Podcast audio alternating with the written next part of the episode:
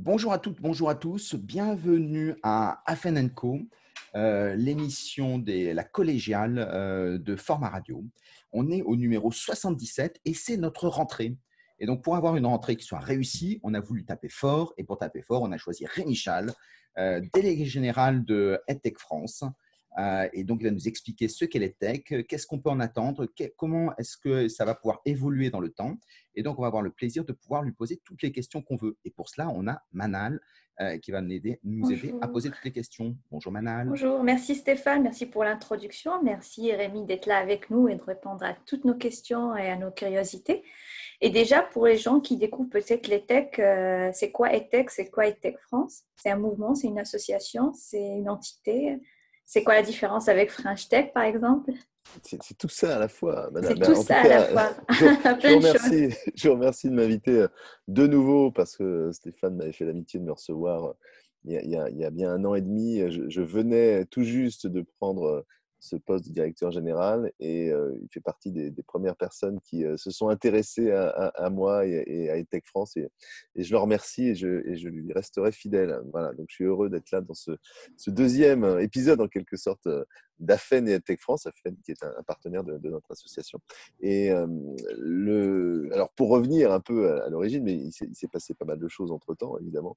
EdTech France est une association, loi 1901 d'entrepreneurs, créés par des entrepreneurs, pour des entrepreneurs de la filière EdTech. J'ai rejoint le mouvement euh, en 2018, quelques semaines après la création de l'association, avec un bureau qui a été euh, élu à ce moment-là. Le président est, Benjamin Viau. Il y aura une nouvelle élection qui va, qui va pas tarder parce que le premier mandat était de, deux ans, mais pour l'instant, moi, j'ai fait tout, tout ce travail avec, avec Benjamin et avec le, avec le premier bureau. Et, quand, euh, quand j'arrive au début, il y a 40 entreprises pardon, qui sont membres de l'association. Aujourd'hui, euh, il y en a près de 300. Donc, il y a, eu euh, une croissance euh, exponentielle et, continue de l'association. Et pour bien comprendre ce qu'est Tech France et ce qu'est l'high-tech, il faut s'intéresser à ses membres et à la diversité de ses membres. C'est-à-dire que ces 300 entreprises, elles ont un point commun, c'est qu'il y a une technologie qui est mise au service d'une expérience d'apprentissage. Et puis, point commun ou un dénominateur commun aussi, qui sont des valeurs autour de la transmission, autour de l'inclusion, autour de la transformation des, modèles pédagogiques. Mais euh, en, réalité, elles sont aussi très différentes. D'abord parce qu'elles sont différentes dans leur taille et leur maturité. Il y a parmi Tech France des toutes petites entreprises qui sont même parfois dans des incubateurs, voire à l'état de projet. Et puis à l'inverse, il y a euh, les géants, de toute proportion gardée de notre filière tech française, euh, qui sont notamment des organismes de formation comme Open Classrooms, comme euh, Skill New, Study, ou des entreprises comme euh, DigiSchool, EduClever, etc. Il y a une majorité d'entreprises plutôt jeunes, qui ont moins de 5 ans, mais il y a aussi des entreprises pionnières du numérique éducatif qui, ont été créées au début des années 2000. il y a schématiquement trois grands marchés auxquels vont s'adresser les solutions proposées par les entreprises tech. Le premier, c'est celui de l'enseignement scolaire, les enfants, les établissements scolaires. Le second, c'est celui de l'enseignement supérieur. Et puis le troisième, qui est euh, le plus mature aujourd'hui, c'est celui de la formation continue, de la formation professionnelle. Et, on a euh, autour de, du cœur du réacteur, que sont nos membres entreprises, aussi tout un écosystème de partenaires avec lesquels on, interagit, parce que Tech France, c'est à la fois fédérer un réseau, l'animer, le développer, lui donner euh, une visibilité, lui donner une lisibilité, puis c'est aussi créer des, liens, créer des ponts entre, d'une certaine manière, l'offre de solutions et puis, et puis la demande. Donc, parmi nos partenaires, on a des entreprises, on a euh, des établissements d'enseignement supérieur, des associations professionnelles, euh, on a la FEN, voilà, euh, entre autres. Et on, essaie de créer la valeur entre, entre nos membres et, nos partenaires. L'idée, c'est de créer un grand écosystème qui permet une mutualisation ou créer des opportunités éventuellement. Il y a des exemples peut-être euh, à citer? Ah bah, Tous les jours, il y a des exemples. D'abord, il y a euh, des collaborations entre entreprises et tech elles-mêmes. C'est-à-dire mmh que qu'on euh, a 300 membres sur les 400, 450 entreprises probablement qui existent en France et qui sont réparties sur tout le territoire. Mmh. C'est-à-dire que la tech, pas ça n'existe pas qu'à Paris. Hein. il y a des entreprises partout, il y a des besoins de formation partout, il y a des apprenants partout. Donc, on a lancé des initiatives aussi dans, dans les territoires. Et en réalité, c'est que la plupart des entreprises de tech ne sont pas concurrentes les unes avec les autres. Ça peut arriver, mais c'est rare. La plupart du temps, elles peuvent être en revanche partenaires parce qu'il y a des logiques de, complémentarité entre, entre leurs solutions. Donc, le, le premier effet de ce réseau, c'est de faire en sorte que les entrepreneurs se rencontrent, puissent travailler ensemble, puissent, comme on dit parfois, chasser en meute, de manière à ce que la filière elle se consolide. On a beaucoup de petits acteurs on gagnerait sans doute à en avoir des un peu plus gros. Et, pour ça, il peut y avoir des rapprochements qui, s'opèrent. Euh, ça, c'est la première vertu. Et puis, euh, donc, euh, chaque jour, hein, il y a des collaborations entre entreprises. Un exemple dernier, hier, là, il y a une entreprise qui s'appelle Skill New, qui est un des leaders de la formation à distance, qui s'est associé avec une autre entreprise de Tech France qui s'appelle BC Diploma, qui certifie les diplômes sur la blockchain. Et les diplômes de Skill New vont bientôt être certifiés sur la blockchain par BC mmh. Diploma. Et se sont rencontrés dans le cadre de Tech France. On, permet aussi à nos partenaires de travailler avec, euh, avec nos membres. Euh, un exemple, euh, il y a eu un appel à projet de, de, l'ANR et du ministère de l'Enseignement supérieur pour financer des projets d'hybridation des formations dans l'enseignement supérieur. Et Tech France a soutenu des projets portés par des universités. trois de ces projets ont, ont été lauréats de cet appel à projet et euh, les entreprises EdTech France qui sont impliquées eh bien, vont, grâce à l'association, pouvoir travailler avec ces, avec ces universités. Donc voilà, on crée des liens, on crée des opportunités, on rend les gens euh, visibles, on explique aussi ce que c'est que la EdTech, on explique aussi ce que peut apporter le numérique euh, dans une expérience d'apprentissage parce que ce n'est pas encore toujours évident pour tout le monde, ce n'est pas encore complètement entré dans, dans les mœurs. Tu, parlais de la blockchain avec euh, le fait de développer des expériences et puis des, entreprises qui fonctionnent bien sur la blockchain. On se lance puisqu'on essaie d'être terre de blockchain, hein, c'est ce que notre ministre de l'économie avait annoncé. Euh, est-ce que tu évangélises sur des, par exemple, l'IoT avec la 5G qui va, euh, qui va se déployer d'ici à, la fin à la fin du mois, en tout cas les, premières les enchères vont se déployer. Est-ce que tu les préviens, t'en discutes pour favoriser des synergies? Pas nécessairement la, blockchain. Je parle de blockchain parce qu'il y a une entreprise qui est membre et qui euh, utilise cette techno et, je m'y suis intéressé parce qu'il y a de, vraies implications euh, euh, pour la blockchain en termes d'éducation ou l'inverse pour l'éducation en termes de blockchain. après, le, on n'est pas tellement une association techno. Hein. Ça peut paraître bizarre parce qu'on s'appelle EdTech, mais dans EdTech, Ed comes before Tech. On est d'abord une association tournée, en tout cas moi c'est aussi mon positionnement à titre personnel, vers, vers la pédagogie, vers la transformation des modèles pédagogiques. Donc la 5G, bien évidemment, aura des, des, implications euh, parce que euh, la plupart des, des, applications ou des outils numériques, euh, probablement, je, n'y connais pas grand-chose, mais, j'imagine que comme le passage de la, de, de, la 2G à la 3G à la 4G a, accéléré un, certain nombre d'usages, ce sera la même chose pour la 5G, mais, mais ce n'est pas tellement notre rôle. nous, on est surtout là pour accompagner les entreprises dans une expérience qui, qui, qui va au-delà d'une seule expérience technologique, euh, qui concerne d'abord la pédagogie. Un, exemple, peut-être que Manal allait poser, la question et on y reviendra, mais euh, ça peut échapper qu'il y a eu un confinement, euh, il y en aura peut-être un autre. Euh, j'espère pas, évidemment. Il ne vous a pas échappé qu'il a fallu tout faire à distance et que, dans un premier temps, que ce soit les entreprises, les organismes de formation ou les écoles, se sont d'abord précipités vers des outils des outils euh, pour euh, faire cours à distance. Euh, très bien, ça a permis de garder un lien, ça a permis de, pouvoir continuer une, forme d'expérience pédagogique, mais, mais, on voit bien la limite de tout ça. Et, Stéphane le sait bien, faire du digital learning, c'est pas simplement mettre une caméra entre un formateur et des apprenants. Donc la, vraie réflexion de fond, elle n'est pas technologique, elle est pédagogique. Comment est-ce que j'enseigne à distance? Comment est-ce que j'utilise le numérique pour augmenter euh, l'expérience d'apprentissage qui est vécue aussi bien par ceux qui apprennent que par ceux qui transmettent, que ce soit à distance ou que ce soit d'ailleurs en présentiel?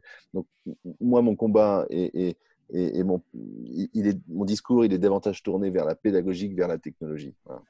Est-ce qu'il n'y a pas aussi une dimension économique? Parce que quand on voit avec le confinement, tout le monde s'est jeté sur Zoom euh, avec légitimité. Hein. Zoom est un très bon, très bon produit qui n'était pas très, très connu quand même. Euh, aujourd'hui, il a le même, la même capitalisation boursière que Netflix. Hein. donc, ça veut dire qu'en tout cas, on y voit un avenir, en tout cas les marchés financiers. Euh, il y a des équivalences en France, il y a du Global, il y a des Classilio, etc. Personne ne s'est jeté sur leurs produits.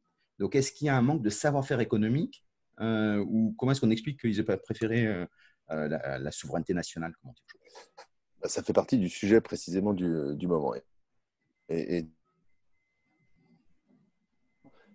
ça a été la grande débrouille, hein, côté enseignant comme côté formateur. Donc, qu'est-ce qu'on fait Qu'est-ce qu'on utilise? Ben, On utilise ce qu'on connaît, on utilise ce qui a l'air gratuit, hein, je dis bien mmh. a l'air gratuit, et qui a l'air plutôt de, de, pas si mal fonctionner. Donc, effectivement, Zoom a connu une croissance extraordinaire sans faire de publicité. Hein, mmh. des outils comme Discord, qui sont des outils utilisés en gaming ont également été mmh. utilisés à l'éducation nationale, par exemple. on, l'entend moins, mais WhatsApp a été aussi utilisé par des enseignants pour continuer à, partager avec, avec les élèves ou les apprenants, etc. Euh, tous ces outils-là ne sont pas faits pour l'éducation. Tous ces mmh. outils-là ne sont pas faits pour la formation. Ce sont des outils de visioconférence, c'est très bien. Euh, on peut éventuellement, de temps en temps, faire un webinaire, etc. Mais euh, ça reste des outils qui ne sont pas faits pour ça. il existe, et tu l'as cité, des outils français comme Global, Classio, Teachreo, etc., qui sont faits pour l'enseignement qui sont faits mmh. euh, pour la formation. Euh, et chacune de ces entreprises, et je les connais bien, a, vécu aussi un, boom dans, dans, les usages. Euh, simplement, au lieu de passer de, de, 1 million à 100 millions, ils sont passés de 1000 à 10 000. Alors évidemment, c'est plus discret, même si à l'échelle de l'entreprise, c'est une, une, accélération qui est, qui est, qui est importante. pourquoi on ne s'est pas précipité vers ces, vers ces outils-là? Parce qu'on ne les connaissait pas à ce moment-là, parce que ce sont des outils qui ne sont pas connus du grand public et, que euh, la réalité, c'est que ça a été surtout une expérience individuelle. C'est-à-dire que ce sont les enseignants eux-mêmes qui individuellement sont allés chercher Zoom. Il n'y a pas eu une directive du ministère pour dire utiliser Zoom. Donc, euh, c'est le terrain qui s'est euh, saisi des, outils qui étaient, disponibles. et puis, il y a un vrai sujet en France qui est que les entreprises de tech ne sont pas passées à l'échelle. Et soit on décide de les aider à passer à l'échelle, mais ça veut dire qu'on leur fait confiance, ça veut dire qu'on prend des risques euh, aussi. Euh, soit euh, on, fait confiance à ceux qui savent faire, on fait confiance aux GAFAM, on généralise l'outil de Zoom et, d'autres outils de, ce type qui peuvent évoluer et être très efficaces, sans doute, mais qui ne sont pas exactement construits dans notre système de droit et de valeur. et on l'a vu, hein, il y, a, des sujets autour de la protection des données personnelles, euh, notamment. Donc, euh, voilà, ça fait partie du cœur du débat. Euh, c'est tout l'intérêt de ton association, c'est que à la fois quand on va Global, je, enfin, je veux pas dire, hein, mais à une année près ou deux, Global est, né en, en, 99, donc au siècle dernier, donc très très bien implanté dans les écoles, etc. Donc logiquement, donc c'est leur vivier parce que ça, ça leur fait 20 ans.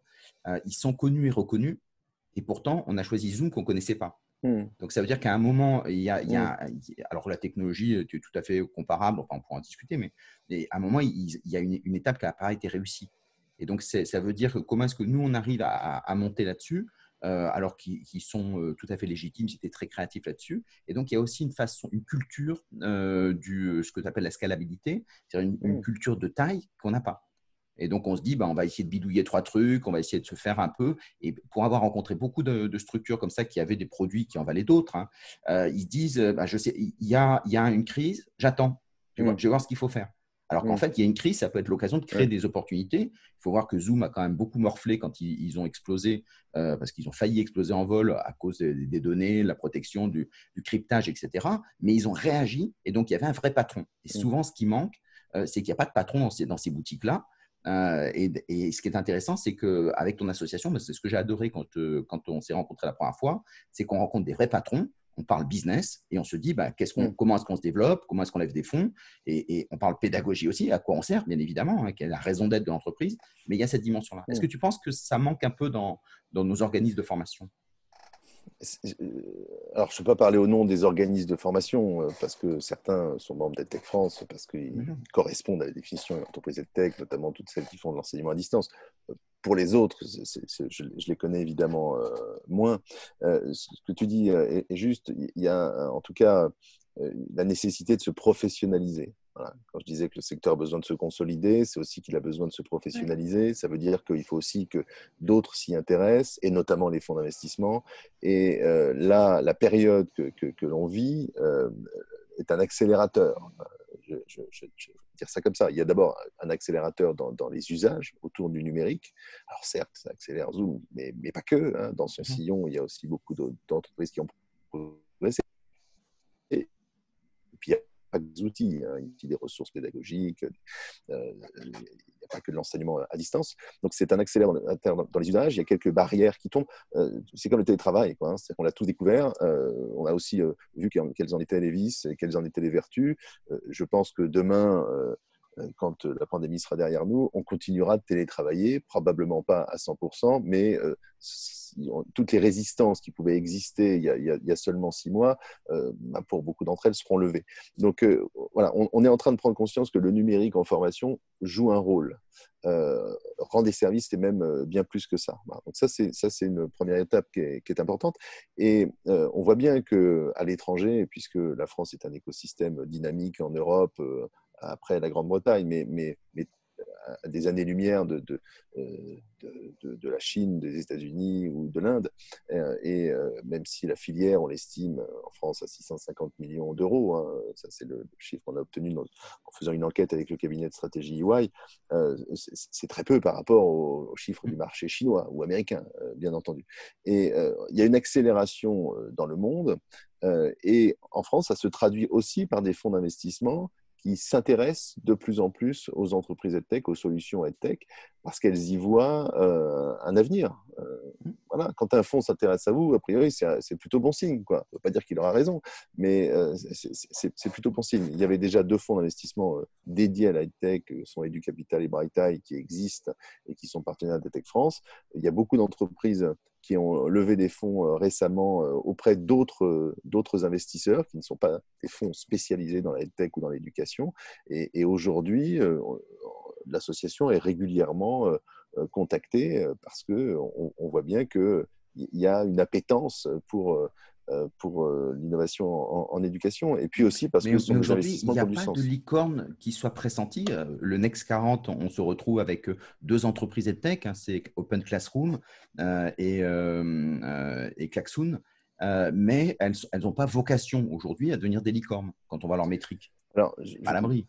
D'abord, euh, je ne sais pas s'il si faut être obsédé par les licornes. c'est un indicateur, il y a une vingtaine Notre président de la République a dit qu'il nous en fallait 25. Hein. Non, mais très bien, je suis ravi, mais 50 mais, mais, justement, juste pour rebondir sur ce que ça dit Stéphane, ce que vous avez dit, est-ce que ce qui se passe, c'est pas ce qui, ce qui s'est passé euh, pendant très longtemps dans les entreprises, euh, de Excel face aux logiciels de gestion? C'est-à-dire que voilà, et on peut euh, mettre en place plein de logiciels super sympas, super euh, efficaces, mais que bah, voilà, les utilisateurs ils vont aller vers le plus simple, vers ceux qu'ils se connaissent. Et justement, est-ce que le travail, comme vous avez dit, pédagogique, n'est pas à faire aussi dans ce cas-là? C'est en fait faire du marketing en quelque sorte euh, vis-à-vis de l'utilisateur, l'utilisateur final. Bien sûr, ça fait partie de, mon rôle. Hein, assez régulièrement, euh, euh, je fais des conférences, des tables rondes, des interviews, et je ne suis pas le seul à le faire, à avoir mon mmh. bâton de pèlerin, parce qu'il faut convaincre. Hein, c'est ce que j'ai expliqué. Il y, a, encore une, incompréhension, parfois une réticence à, l'égard mmh. du numérique en formation ou, encore davantage dans l'éducation. Euh, j'ai été prof pendant, pendant une dizaine d'années, j'ai dirigé une grande école, j'ai managé les enseignants, et et je comprends qu'il puisse y avoir des, craintes, des peurs, des mmh. réticences. D'abord parce que le début du e-learning n'a euh, pas été des plus glorieux. Hein. L'avènement, euh, enfin, le pétard mouillé des MOOC non plus. Ça, ça, ça, ça, a fait perdre confiance aux enseignants parce qu'ils ont cru à un moment donné qu'on allait les remplacer. Et c'est vrai que dans l'esprit de certains directeurs d'école il y avait cette idée peut-être derrière la tête de se dire qu'est-ce qui me coûte cher, c'est des profs et des salles de classe. Si je les filme et que je le diffuse aux élèves, bah, j'ai économisé de l'argent. C'est pas malin, hein, parce que ça marche pas comme ça, bien entendu. Mais, mais c'est un peu ce qu'on a pu ressentir euh, et, j'ai vu, moi, des enseignants se braquer contre le numérique euh, en se disant euh, attention, on va, on, va me prendre mon travail, quoi. Mmh en tout cas, on va m'utiliser différemment, etc. alors que c'est, on voit bien d'une part que les MOOC, ça marche pas. Enfin, ça marche pas. C'est pas la révolution attendue. Hein. On n'est pas tous en train de se former sur des MOOC. C'est le, le, taux de complétion est relativement faible. Le e-learning façon année 2000, euh, pareil, hein, ça, a évidemment vécu. D'ailleurs, c'est un terme qu'on n'utilise quasiment plus. On parle de digital learning, qui est évidemment une expérience beaucoup, beaucoup plus riche. Et puis surtout, euh, on, a compris que euh, qu'on ne pourrait pas se passer, et tant mieux, des humains, et qu'on ne pourrait pas se passer des enseignants, et qu'on ne pourrait pas se passer des formateurs, et qu'on ne pourrait pas se passer des mentors, et qu'on ne pourrait pas se passer des coachs. Alors, le, le, nom est peut-être différent, le rôle, la posture, mais, mais il faut toujours qu'il y ait à un moment donné un autre euh, que soit, ou, d'autres que soit. Hein. L'apprentissage par les pairs, c'est aussi une expérience euh, extraordinaire. Et c'est pour ça que le, le, risque de cette période aussi que l'on vit, c'est de réduire euh, l'innovation en éducation à de l'enseignement à distance. C'est une partie du sujet, mais ça n'est pas la réponse à tout. Et, et, et la tech, c'est pas fait pour répondre à des contextes de crise épidémique mondiale. Euh, ce ne serait pas très réjouissant comme, euh, comme, comme perspective. Donc, euh, il ne faut pas réduire l'innovation à, l'enseignement à distance. C'est d'abord et avant tout, je crois, une expérience sociale, celle de, celle de l'apprentissage. L'école à la maison, ça ne marche pas. L'école, ça doit être à l'école. Et si on n'a pas le choix, ce sera à la maison. Mais en réalité, ça doit d'abord se passer à l'école. et dans ces ou ailleurs, d'ailleurs ou ailleurs, ou, ou, ou, à la campagne. Ou, euh, complètement, ça, veut dire que le lieu, euh, ce qui est hyper intéressant, c'est qu'on réinterroge tous nos modèles euh, de fonctionnement. Donc, on centralise tout le monde dans, une, dans, une, dans un amphi. donc, ce n'est pas inintéressant parce qu'on rencontre les gens, etc. On peut, on peut faire des choses à distance. On peut faire des groupes de travail dans le monde entier, inviter le monde entier dans un amphi. Et donc, dans ces cas, il se passe des choses assez extraordinaires. Le MOOC, à l'origine, le premier MOOC, c'était ça. Hein, ils avaient un amphi, puis ils l'ont ouvert en disant, bah, de toute façon, on, est déjà là, on le fait pour 23 personnes, et il y a 2300 personnes qui sont venues en plus. Et donc, c'est ce travail-là de réflexion stratégique en disant quels sont les nouveaux produits qu'on peut déployer. Et, peut-être que ça ne sert à rien d'avoir énormément de locaux. Il suffit peut-être d'aller dans les endroits de coworking, d'aller chez l'habitant, d'aller dans les fermes, comme tu disais. Euh, enfin, ça dépend des, formations, mais, mais d'aller dans les usines. Et c'est très intéressant pour voir l'usine 4.0, pour essayer de voir un peu comment concrètement ça fonctionne. Et donc, ça donne des expérimentations extraordinaires qu'il faut Il y a des modèles comme ça déjà d'universités euh, dématérialisées et euh, on va suivre les cours au sein d'une communauté d'apprenants euh, qui est pour le coup dans un lieu physique, parce qu'encore une mmh. fois, il faut qu'il y ait cette expérience sociale et cet apprentissage entre pairs, mais euh, les cours que l'on va suivre, eux, sont dispensés euh, en ligne. Euh, et puis, ces communautés, elles peuvent être mobiles, elles peuvent être à Madrid une année, et puis à Paris l'année prochaine, et puis à Berlin ensuite. Donc, il y a déjà des expériences comme ça qui, qui, qui, qui existent, et, et, on voit bien qu'on on garde les grands traits qui sont ceux de l'apprentissage, mais la technologie permet d'augmenter, d'enrichir, ou en tout cas de faire différemment. Je vais prendre un exemple, c'est pas tout à fait du learning, encore que, mais on, a tous vécu des webinaires. On a fait plein de webinaires, j'ai fait je ne sais combien de webinaires, j'ai été invité, j'en ai animé, j'en ai suivi. Bon. Euh, webinaire, c'est nouveau. Hein. Enfin, il existait déjà des webinaires avant, mais on en suivait un par an. Bon, et puis, ça ne venait pas à l'idée aux entreprises ou aux institutions de communiquer par des webinaires. Aujourd'hui, faute de pouvoir se rencontrer, on a tous fait des webinaires. Euh, et on voit bien qu'à la fois, il manque quelque chose, parce que souvent, quand on allait dans une conférence euh, qui serait l'équivalent d'un webinaire, euh, on n'y allait pas pour ce qu'on allait écouter, on y allait pour le moment avant, le moment de pause et le moment d'après. Et souvent, dans les congrès, les vraies rencontres, elles se font dans les couloirs, etc. Donc, le, finalement, le contenu proposé était un prétexte à une expérience euh, sociale de rencontre, de networking, euh, euh, le cocktail, etc. alors que quand on fait un webinaire, c'est exactement le contraire. C'est-à-dire que ce moment social de networking, de rencontre, de hasard, il, ne peut pas exister, ou en tout cas pas de la même manière. En revanche, on va rester 45 minutes ou une heure attentif à écouter euh, des échanges, à poser des questions qu'on n'aurait jamais osé poser dans un amphi parce que c'est beaucoup plus difficile de lever la main. Donc, euh, euh, le, webinaire remet en valeur le contenu d'une certaine manière au détriment de l'expérience sociale. Et, moi, je trouve que les deux sont intéressants. Et je pense, j'espère en tout cas que demain, on aura de nouveau l'occasion de se retrouver, on aura de nouveau l'occasion de prendre des verres ensemble, euh, on aura l'occasion d'échanger les cartes de visite, de tomber sur des gens qu'on ne connaissait pas, etc. Mais on aura aussi l'occasion, euh, quand on a envie vraiment de s'intéresser à un sujet, d'assister à un webinaire, de poser des questions, d'interagir, etc. L'un n'est pas exclusif. C'est ce que disait Manal quand elle parlait d'écosystème, c'est-à-dire qu'en fait, c'est un produit qui appelle un autre.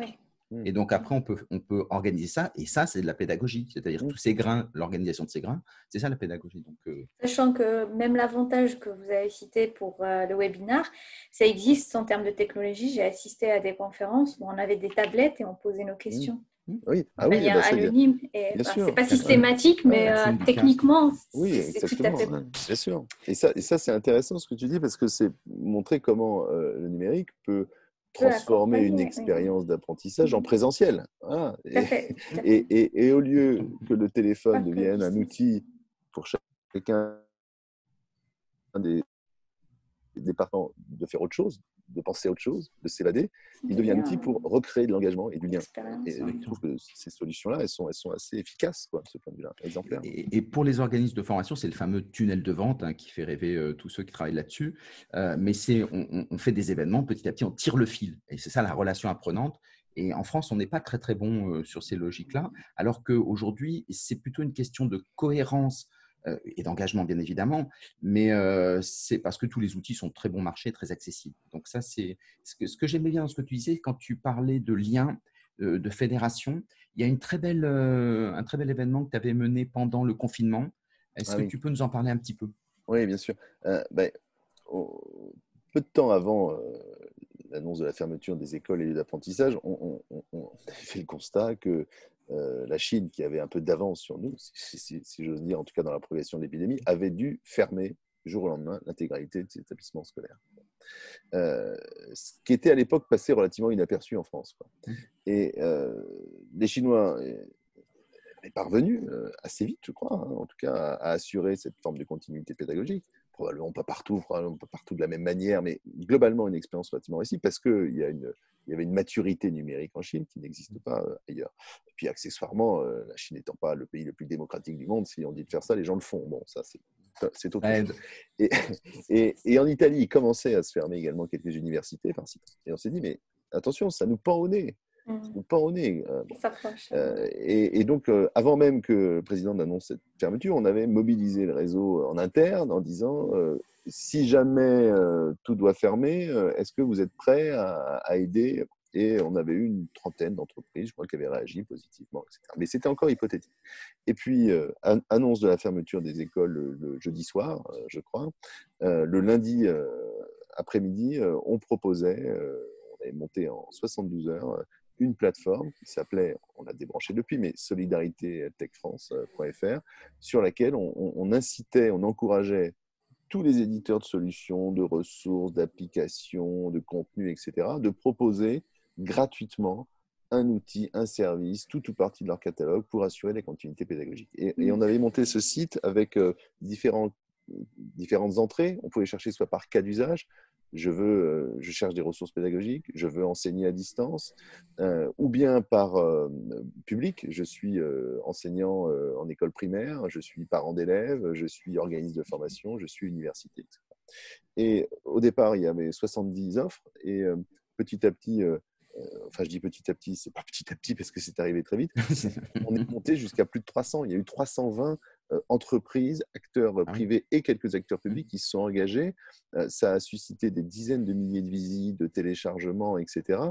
Euh, et ça a été un, effort de la, filière et un élan de solidarité que j'ai vu dans aucune autre filière réalisée de cette manière, en tout cas. C'est peut-être un exemple de ce qui peut être fait, ce qu'on est capable de faire aussi c'est exactement, c'est un exemple de ce qui peut être fait, c'est surtout un exemple de ce qui peut être fait en un temps record, parce qu'on n'a pas, euh, on n'a pas pris neuf mois avec euh, mmh des groupes de travail, des copiles, des codires, euh, des commissions, concrètement, vous avez fait comment de projet. Concrètement, ah ben, s'il y a d'autres qui veulent copier un jour, tu veux le, tu veux le, ça va être dur.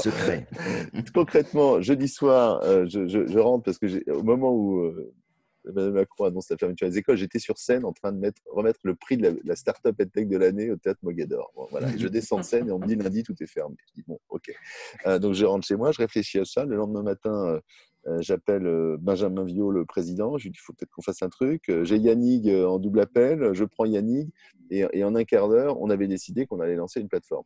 un autre entrepreneur, Yannick, c'est Yannick Raffnel, hein, que tout le monde connaît, euh, un autre entrepreneur, Alexandre Lecht, d'EduFactory, euh, pareil, euh, et on, lui explique le truc. Il me dit Je vous mets Mathieu, mon CMO, sur le coup.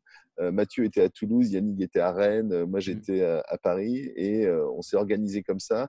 24 heures après, on avait une maquette de site. Avec Yannick, on réfléchissait à, des cas d'usage. Il y a Victor Vacrenier d'Absco qui nous a donné un coup de main pour la cartographie. Et, euh, bon, et voilà, et c'était fait comme ça. C'était fait comme ça. Et le lundi, c'était parti. Le mardi, on faisait deux, trois correctifs. Et après, euh, on, a passé euh, trois semaines à alimenter parce qu'on recevait des dizaines d'offres par jour. Hein. Et j'avais vu sur LinkedIn que vous avez posté, vous avez publié un guide, si je me souviens bien. Alors, de, de, solutions euh, envisageables, c'était lié, euh, c'était des solutions, des solutions temporaires C'est possible. Hein, parce un guide de survie? fait tellement de trucs, je sais plus. Un guide des, des solutions possibles pour. Euh, je, je, pense que c'était cette plateforme. Je pense que c'est cette, cette, plateforme. Après, il y a, on a relayé aussi beaucoup d'initiatives parce qu'on n'a pas été les seuls, hein, heureusement, à, prendre des initiatives. La FFP a pris des initiatives, le ministère du Travail a pris des initiatives, le secrétaire d'État au numérique également. donc, il y a eu dans notre sillon d'autres hein, qui ont euh, poussé d'autres solutions ou qui ont euh, euh, hiérarchisé, peut-être ajouté aussi des offres, etc. voilà, il y a eu en tout cas, ce qui est certain, c'est qu'il y a eu une mobilisation de tous les acteurs de la filière, avec Tech France ou à côté, peu importe, et qui a permis d'assurer quand même une, forme de continuité. Et, je dis c'était un effort. Pourquoi je dis que c'était un effort? Parce que quand on propose, quand on est entrepreneur et qu'on propose son service gratuitement, par définition, euh, ça ne nous rapporte rien, euh, alors que euh, ça nous coûte, puisque lorsque le nombre de connexions sur vos plateformes explose, euh, bah, il faut renforcer les infrastructures. Il y a des entreprises qui, pendant ce temps-là, ont dû recruter des développeurs. Il y a beaucoup d'entrepreneurs qui se lèvent très tôt, qui se couchaient très tard, etc. Donc, c'était vraiment un, effort. Hein. Euh, aucun boulanger n'a donné gratuitement ses pains au chocolat euh, sous prétexte de solidarité. Et c'est normal. Mais retenons que la filière, elle s'est engagée de manière désintéressée, pendant une période qui a duré plusieurs semaines et qui a même généré pour un certain nombre d'entrepreneurs des, surcoûts. Alors, bien sûr qu'il euh, euh, y a un intérêt également parce qu'on se dit que si ces usages euh, mûrissent, une fois que la crise sera passée, on, on aura peut-être envie de continuer à utiliser cette solution ou en tout cas, bien sûr, mais en attendant, c'est un pari qui est fait par des entreprises qui, pour beaucoup d'entre elles, sont jeunes, sont de petite taille, n'ont pas nécessairement la trésorerie. Donc il y a des gens qui se sont mis en danger pour, euh, pour réaliser cette continuité pédagogique. C'est une vraie économie sociale et solidaire. Une bah, en économie tout cas, sociale et solidaire. en, tout cas, c'était, en tout cas, je ne sais pas si c'est une économie sociale et solidaire, mais ça a été une initiative euh, solidaire et sociale. Autour de la crise que, que, nous avons connue. Et euh, vous, vous, avez parlé de très belles euh, connexions que fait les tech euh, autant que cœur d'un écosystème.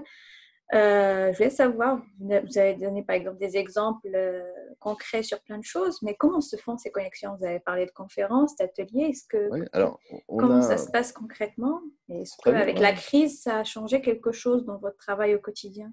Ah ouais, c'est une excellente question.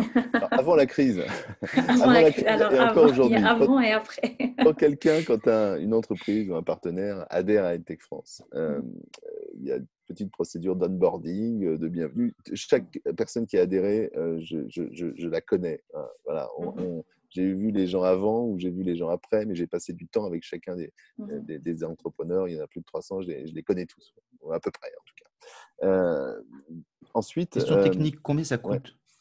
Alors, ça coûte 100 euh, euros l'adhésion pour les jeunes pousses, les entreprises qui ont moins de 12 mois, 450 mmh. euros pour les entreprises de plus de 12 mois et 1000 euros pour les entreprises qui font plus d'un million d'euros de chiffre d'affaires. Donc, ce n'est pas des cotisations élevées hein, mmh. euh, en réalité. donc, une fois qu'on a adhéré, euh, et qu'il y a eu cette prise de contact. Je partage avec euh, l'adhérent euh, un certain nombre d'informations, un annuaire de l'ensemble des membres, un dossier partagé sur lequel on a aussi quelques, quelques ressources. Je renvoie les derniers emailing parce que c'est une association et, moi, je, je, l'intuitus personae, ça, ça, a du sens. Et mmh. j'ai pas envie de communiquer avec les gens euh, par des emailing anonymes. Donc, euh, les mails que j'envoie aux entrepreneurs, ils partent de ma boîte et s'ils font répondre, euh, c'est moi qui reçois leur mail et je leur réponds. Et s'ils veulent m'appeler, ils m'appellent, ils m'envoient. Parfois, j'ai à la fois des SMS, des WhatsApp, des messages sur Slack, sur Twitter, sur LinkedIn et des appels entrants. Bon, c'est comme ça. c'est la rançon de la proximité. Mais cette proximité, elle me semble essentielle. On n'est pas une grosse association. Il n'y a pas 15 permanents. Donc, euh, euh, on n'achète pas un service véritablement. On, fait partie d'une communauté et, et, je veux entretenir ce lien très, très personnel. Hein, si, je, résume, ils viennent parce que d'abord, ils vont te rencontrer. déjà, bon, il faut, euh, ils vont t'aimer. mais, après, qu'est-ce qu'ils trouvent d'autre Hormis toi, ce qui est déjà énorme. mais si tu veux, tous ces éléments que se partagent leur permettent de rentrer en lien les uns avec les autres. Ensuite, je fais en général un petit diagnostic et il n'y a pas une journée où je ne fais pas des mises en relation. Voilà, ça, c'est mes mises en relation euh, de, de, la journée parce que j'ai eu un entrepreneur tout à l'heure. Je me suis dit, tiens, il faudrait que tu voilà, J'essaie de créer ces liens. Ensuite, il y a les événements que l'on organise. Hors de pandémie mondiale, euh, on organisait et on organisera un apéro mensuel. Donc tous les mois, il y a l'apéro Tech France. Le dernier, c'était chez Open Classroom, il y avait 80 personnes qui, étaient là, des membres et des partenaires. Euh, il y a une ambiance plutôt sympa, plutôt conviviale et c'est le moment où se crée. comme, comme il y a eu un petit, un, petit frottement avec la bande passante, c'est le fait de dire que euh, ça se faisait en physique avant et maintenant ça se fait en numérique ou pas du tout? Ça se faisait en physique avant, ça se refera en physique après. ça se fait en numérique évidemment aujourd'hui on a des petits webinaires euh, internes sur, euh, sur des sujets euh, dont on a envie de discuter. Il y a un canal, un réseau social interne aussi sur un, sur un Slack où on peut interagir et où régulièrement, pour pas dire quotidiennement, il y a des membres qui posent des messages et d'autres qui, qui y répondent. Donc, et, et, puis, il y a les déclinaisons territoriales avec à Rennes, à Lille et, demain à Toulouse et Montpellier, également des réunions soit virtuelle, soit physique qui se crée. Je serai à, Rennes le, 17 septembre pour euh, la rentrée de, l'association EdTech Grand Ouest. Je serai à Nantes le, 24. Je vais à Lyon euh, le 30 pour, pour EdTech Lyon. Donc, euh, je, crée aussi ce lien. Et, ça marche bien, les réunions physiques, parce que beaucoup d'associations s'interrogent euh, en disant est-ce qu'ils vont revenir sur du physique? Donc tu, confirmes ça marche bah, On ne l'a pas encore vraiment fait, hein, ça va surtout débuter la semaine prochaine. Moi j'ai fait un premier événement physique. Euh, alors d'abord, depuis 15 jours, euh, on, retrouve le plaisir de déjeuner ensemble, prendre des cafés, ce qui est déjà, ce qui est déjà pas si mal, hein, contrairement aux mois, qui ont précédé. ensuite, j'ai fait un premier événement là, il, y a, deux jours où j'animais une table ronde au hub BPI France sur EdTech euh, et l'Afrique, euh, bah, c'est pas simple hein, parce que il euh, y a un public qui est forcément euh, restreint. La jauge, elle, était à 50 au lieu de 200. Et puis, chacun a le masque. Et puis, on se lave les mains. Et puis, quand on passe le micro, il faut le laver. Et puis, voilà. Euh, et puis, on ne peut pas faire de cocktail derrière parce qu'on ne va pas s'amuser à, à dessus en, en trinquant. Euh, donc, euh, oui, ce n'est pas idéal. Hein. C'est pas idéal. non, je ne peux pas dire que ce soit un plaisir d'avoir un masque pendant 3 heures. Mais, mais, mais je crois qu'il faut reprendre un peu le rythme. Quoi. il faut s'en prendre de risques et sans démultiplier les, les occasions de se, voir et de se contaminer. Mais, mais, euh, mais ça fait du bien. Euh, voilà. Euh, et puis, on, on, nous y encourage. Hein. D'ailleurs, on n'est pas confiné. Hein. donc, prenons la liberté de temps en temps d'aller se rencontrer, d'aller se voir, de, de, déjeuner ensemble, d'échanger. Ça me paraît important. Le, le, le, cœur du, du, du tissu associatif, c'est ça. C'est pas c'est pas le business. C'est pas euh, voilà, on est ensemble parce qu'on a aussi plaisir à être ensemble. Il y a aussi la convivialité, il y a aussi l'échange, il y a le partage. Et ça, c'est aussi une expérience sociale et c'est mieux quand ça se passe en vrai, quoi. Donc je, je crois qu'il faut. Euh, J'ai envie de dire, ça peut amener le business parce qu'on a plus envie peut-être des fois de travailler avec certaines personnes parce qu'on les connaît mieux et ça peut faire naître de beaux projets, de belles idées en échangeant autour d'une table. Bien sûr. Ah oui, c'est ben la philosophie. Hein. Moi, je, je, je, crois que pour euh, travailler ensemble ou faire des affaires ensemble, c'est mieux de bien s'entendre, c'est mieux de se connaître, c'est mieux de se choisir. Donc euh, oui, c'est le but du jeu. Hein. Il y a des rencontres amicales qui se créent. Il y a peut-être des rencontres amoureuses, mais je ne n'en suis pas informé. Et, il y a certainement des, opportunités. il y a un manque de densité dans votre, dans votre communauté. Hein Euh, alors, une question, puisqu'on abordait le sujet des, euh, de BPI France, on voit qu'il y a des développements. Est-ce que vous aidez euh, les, entreprises à partir à l'international? Alors, c'est un, vrai sujet, l'international. Dans l'étude qu'on a faite avec EY, on s'aperçoit qu'il y a déjà un, pourcentage non négligeable d'entreprises qui ont une activité internationale et euh, les autres souhaitant en avoir une. Euh, d'ailleurs, sur certains marchés, c'est vital. Hein. sur le marché du mm. scolaire, où il n'y a presque pas d'opportunités en France, euh, les entreprises qui s'en sortent ce sont elles, celles pardon, qui, qui vont à l'international euh, et puis je pense que la France a une carte à jouer à l'international, dans l'espace de la francophonie sans doute, mais pas que, et qu'on a une excellence, une expertise. Quand on dit euh, gastronomie et France, ça a du sens, mode et France, ça a du sens, éducation et France, ça doit en avoir. Donc, euh, et formation également, bien entendu. Donc je, je, crois beaucoup au développement international. dans l'ordre des priorités, c'est d'abord de structurer l'écosystème français afin de lui permettre ensuite de, de s'exporter. Pour autant, on a déjà mené un certain nombre d'actions actions, d'abord avec des institutions, avec BPI France ou Cap Digital. Il y a une mission qui part chaque année à Boston avec des entreprises de tech, souvent qu'on est allé sourcer. il y a évidemment des liens aussi forts avec Business France donc avec Business France. On essaie de programmer avec Business France les événements qui sont. Oui, avec Business France, pardon. Euh, on essaie de programmer avec eux les événements tech de, de l'année qui semblent pertinents pour, euh, pour nos entreprises. Euh, on était impliqué aussi dans l'expo universelle de, de, de Dubaï, bon, qui devait avoir lieu en 2020, qui aura lieu en 2021. Donc ça, ça arrivera un peu après. Et puis avec l'association, on a aussi lancé une initiative. Alors, EdTech ça c'était une initiative de Svenia, hein, qui est vice-présidente EdTech France. Et on a, avec Svenia, justement, lancé une initiative qui a amené à, une rencontre, c'était au mois de fin d'année dernière, début, début 2020. c'était dans un château dans l'Oise où on a réuni les 11 représentants de 11 associations EdTech européennes hein, pendant 72 heures. Donc, il y avait un britannique, un belge, un, allemand, un hollandais, euh, plusieurs scandinaves. Et, c'était passionnant. C'était mmh. un, moment d'échange euh, passionnant euh, où on s'est rendu compte qu'on avait à peu près les mêmes problématiques, où on a pu voir aussi quel était le niveau de maturité des uns et des autres et, des différents marchés. L'idée étant de présenter à, minima un visage commun et de dire qu'il y a un marché européen et il y a une expertise euh, européenne et qu'il n'y a pas juste le marché chinois et le marché américain. Et il y a des conclusions du coup à... Euh, les techs en France, c'est exactement la même chose euh, qu'en Allemagne, par exemple Non, alors le, très loin devant, les, les, marchés ou les pays les plus avancés sont la Chine, les États-Unis. Mm. L'Inde ensuite, bon, Taïwan, etc. Euh, Israël aussi est une terre d'innovation. Euh, ensuite, euh, en Europe, on a la Grande-Bretagne et la France, qui est derrière. Et puis ensuite vient l'Allemagne. Il, se passe aussi des choses dans les pays, dans les pays scandinaves. Donc la France fait partie des écosystèmes les plus dynamiques en termes d'innovation pédagogique en Europe. Et puis il y a un, système éducatif, euh, notamment d'enseignement supérieur, qui est aussi euh, reconnu mondialement. Enfin, voilà, on a des, on a des atouts à, faire valoir, euh, mais on est très très loin de ce qui se passe en dehors des frontières de l'Europe. Hein.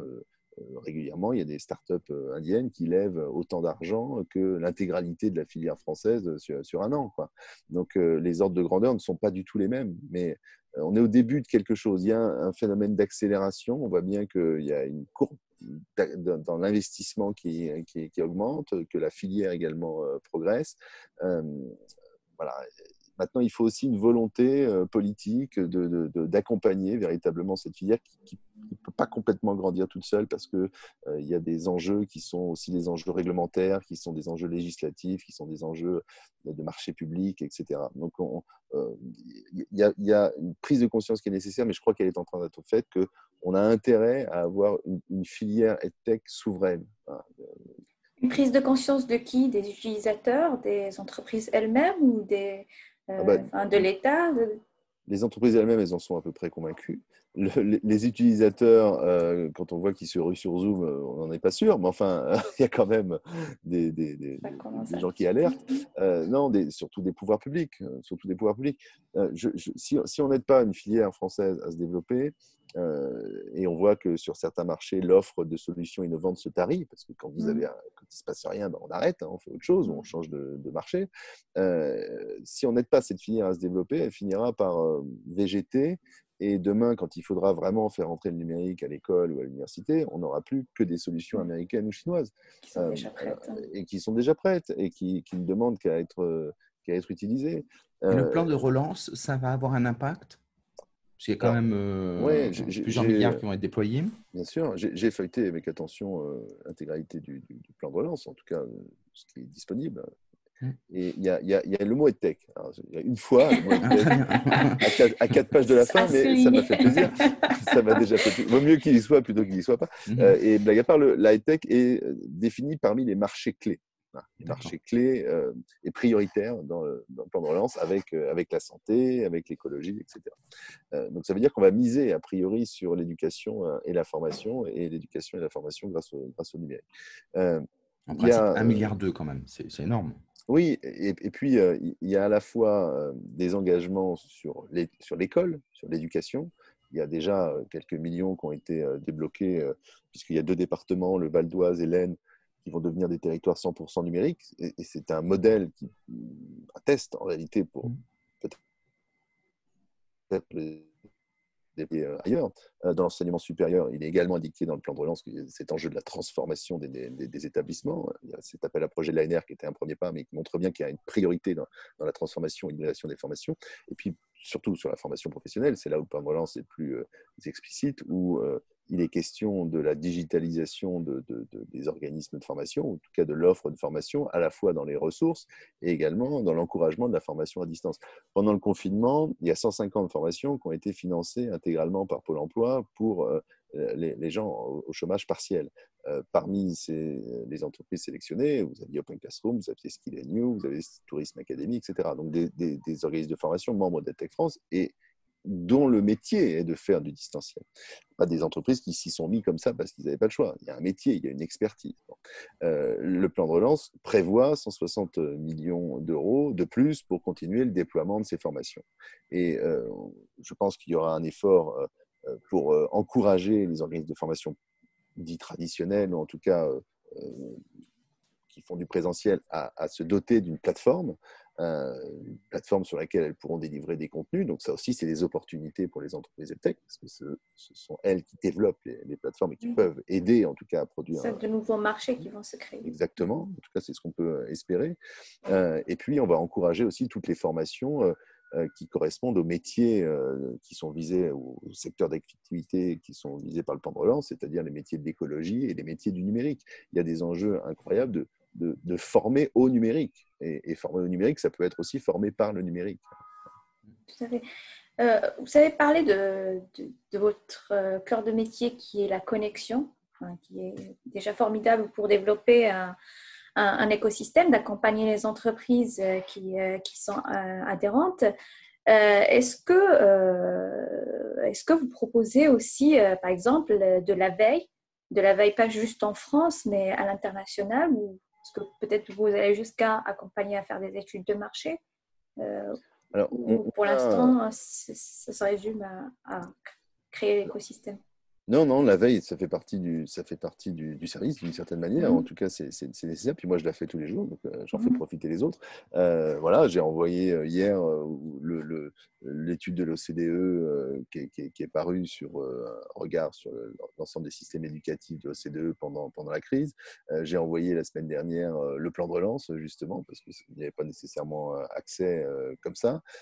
J'écris régulièrement soit aux membres directement, soit sur les réseaux sociaux euh, pour euh, leur faire part d'une étude. J'ai envoyé aussi avant-hier une étude qui est parue à Londres, c'est la Tech Vue de Londres, qui est assez intéressante également. Donc, tout, tout, ce qui peut intéresser les entrepreneurs pour les aider à comprendre leur marché ou les marchés internationaux, j'essaie de leur, leur, fournir. et puis, on est aussi très actif sur les réseaux. Et puis, on a fait cette étude hein, avec, avec le cabinet de stratégie EY dont, je parlais tout à l'heure, étude dont on a révélé les premiers résultats au mois de juillet et, qui sera euh, révélée dans son intégralité euh, fin, septembre. Euh, cette étude, c'est la première. Hein. C'est-à-dire qu'il n'y avait jamais eu d'étude globale sur la filière tech en France. Il y en avait eu sur l'enseignement scolaire, mais, mais, sur la formation pro, mais pas sur l'ensemble des, secteurs. Et surtout, ce qui est remarquable, c'est qu'on a eu 250 entreprises répondantes. 60% de l'écosystème a répondu à 40 questions. Et c'est pas évident hein, de convaincre un entrepreneur de donner son chiffre d'affaires le nombre de ses salariés, euh, l'augmentation ou la baisse de son chiffre d'affaires euh, suite au Covid, etc.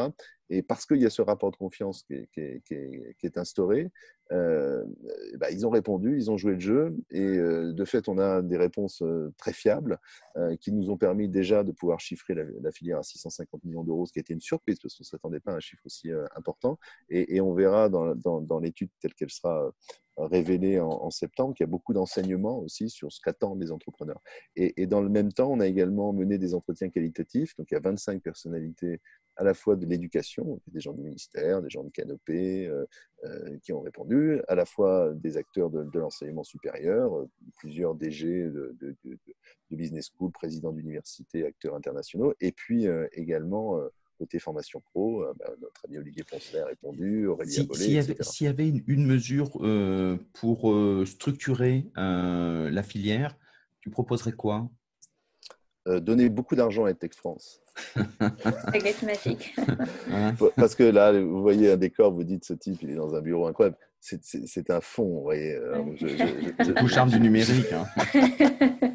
je triche un peu. Non, mais je, je crois que les choses sont en train en avancer euh, petit à petit et, qu'on prend conscience. Et ça, ça a été notre travail aussi avec cette étude. Et, euh, on, prend conscience qu'il y a une filière tech en France dont on n'entendait jamais parler. Euh, tu me demandais tout à l'heure quelle est la différence avec French Tech. La French Tech, c'est d'abord c'est gouvernemental, hein, c'est une initiative publique, ce qui n'est pas le cas d'EdTech France. Moi, j'ai pas un euro d'argent public. Hein, L'association de vie, que je l'ai dit, par les cotisations des membres. et la French Tech vise à promouvoir l'innovation, etc. Euh, mais aussi bien des entreprises tech que des entreprises fintech, agrotech, healthtech, ou tu mets tech après euh, n'importe quoi, ça marche, euh, ou presque. Nous, on, représente une, verticale. Bon.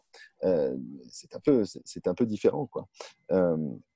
donc, je, crois qu'il y a cette prise de conscience qu'il y, a une filière qui est aussi créatrice d'emplois, 7000 emplois directs, c'est le chiffre qu'on a qu'on a, sorti et je pense que ça va augmenter. On a sur le site Tech France un, job board, emploi, une rubrique emploi où euh, il y a 150 euh, en moyenne entreprises, euh, pardon, offres d'emploi en permanence. Il y en avait un peu plus de 200 avant le confinement, il y en a peut-être 120 ou 130 aujourd'hui, mais c'est encore une, filière qui recrute.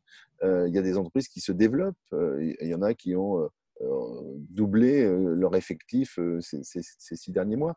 Donc, quand on aura pris conscience que c'est une filière, qu'il faut l'aider, qu'il faut l'accompagner, euh, mais qu'il faut surtout lui faire confiance et lui donner sa chance, euh, je crois qu'on aura fait une partie du, chemin. Ensuite, euh, très concrètement, il faut lever des verrous dans l'éducation, il faut permettre aux enseignants d'être acquéreurs ou en tout cas d'avoir les moyens d'utiliser des, solutions EdTech. Il faut former les enseignants, il faut aussi renforcer les infrastructures parce que s'il n'y a pas d'ordinateur dans les familles ou s'il n'y a pas de réseau Internet, ben on ne fera rien du tout.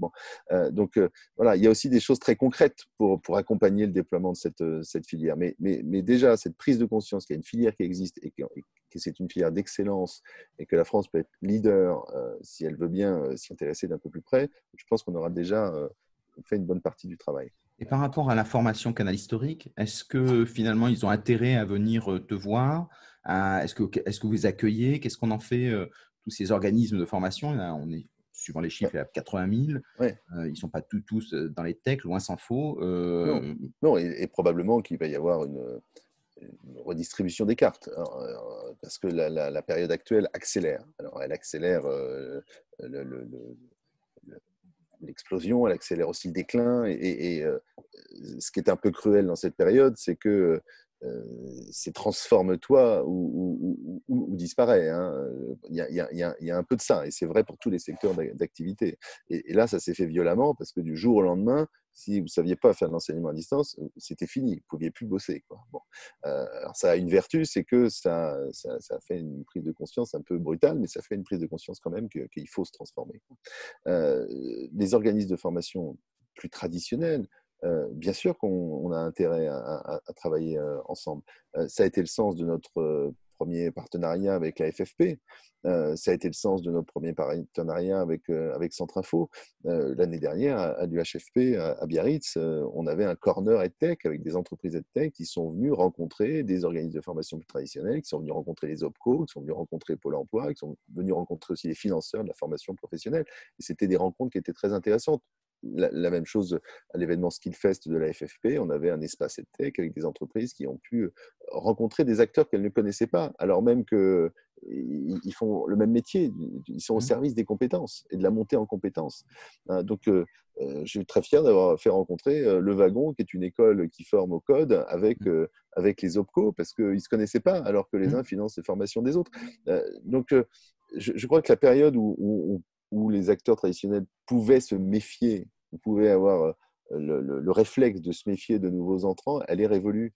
Euh, d'abord parce que euh, ce ne sont pas des concurrents pour l'immense majorité d'entre eux et, qu'ils ont plutôt intérêt à, avancer ensemble dans une logique partenariale. Si, moi demain je suis un organisme de formation qui ne fait que du présentiel, c'est mon métier, j'ai une expertise pédagogique euh, euh, c'est pas parce que je peux pas le faire euh, dans une salle de classe que je, que je deviens un mauvais formateur.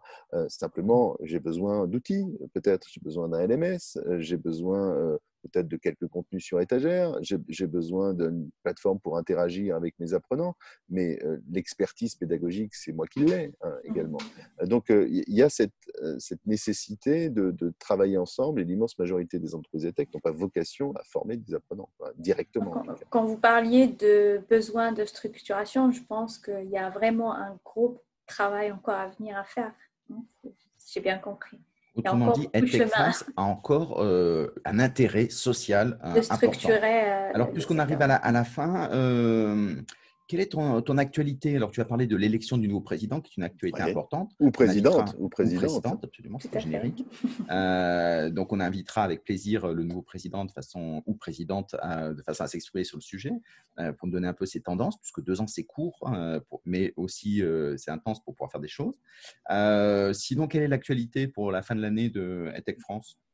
Alors, l'actualité immédiate, c'est, je, l'ai dit, la publication de l'étude euh, fin septembre, et puis on fera un webinaire pour, pour l'animer.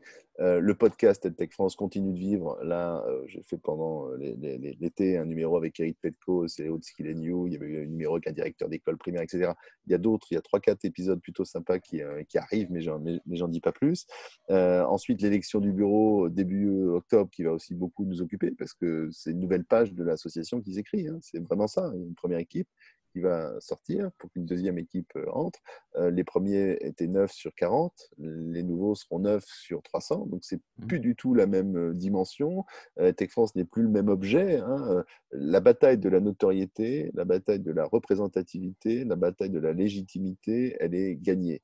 Voilà. Maintenant, il faut qu'on passe une autre étape qui est celle de mieux se structurer, qui est celle de pouvoir produire, euh, de peser dans le débat public. Ça veut dire euh, pouvoir organiser euh, mieux que ça n'est fait aujourd'hui des groupes de travail, des commissions. Il ne s'agit pas de, de, de, devenir un monstre technocratique, mais il s'agit peut-être de mieux pouvoir faire communiquer les membres pour pouvoir proposer des choses, parce que on, a aussi une maturité qui est, qui, est, qui, est, qui est, nouvelle, et puis une période qui s'ouvre qui pour la tech est extraordinaire au sens, propre du terme. Hein. Euh, voilà. Euh, au-delà de, au-delà de mi-octobre, c'est dur d'avoir une visibilité parce que la période euh, est incertaine. Donc voilà, je suis censé être dans un salon dans 15 jours, j'espère que j'y serai. On, verra. On navigue un petit peu à vue avec, avec à la fois les, événements. il y a les, si, y a un événement quand même qui, j'espère, aura lieu. Ce sont les états généraux du numérique éducatif qui ont lieu à Poitiers le 4-5 novembre voilà, ça c'est un enjeu important pour euh, les entreprises qui travaillent sur le scolaire notamment. Absolument. Merci Rémi Chal. Si on veut te joindre, euh, on peut la façon la plus directe de te joindre? Envoie Rémi au 82121. C'est un service exclusif que j'ai mis en, place. Je réponds dans les, dans les 30 minutes. Euh, non, si tu veux me joindre, bah, toi tu m'appelles. un peu Minitel. tu, tu m'appelles Stéphane. Mais sinon, le mail, c'est bien, le mail. Le mail Rémi, Rémi c'est la version euh, l'avantage quand on est peu nombreux dans une équipe, euh, c'est que le prénom suffit. Donc Rémi at techfrance.fr. Voilà. Rémi avec Y. Avec un Y. Bien dit. On, mettra le lien euh, dans les notes de l'émission. Merci. sinon, les réseaux sociaux, LinkedIn, Twitter, enfin voilà, on nous retrouve partout. Super. Je réponds à tout. Merci Manal et merci beaucoup Rémi. À très bientôt d'avoir tes nouvelles. Au revoir à tous. Bye bye. Merci, merci à toi. Merci à vous deux. À bientôt.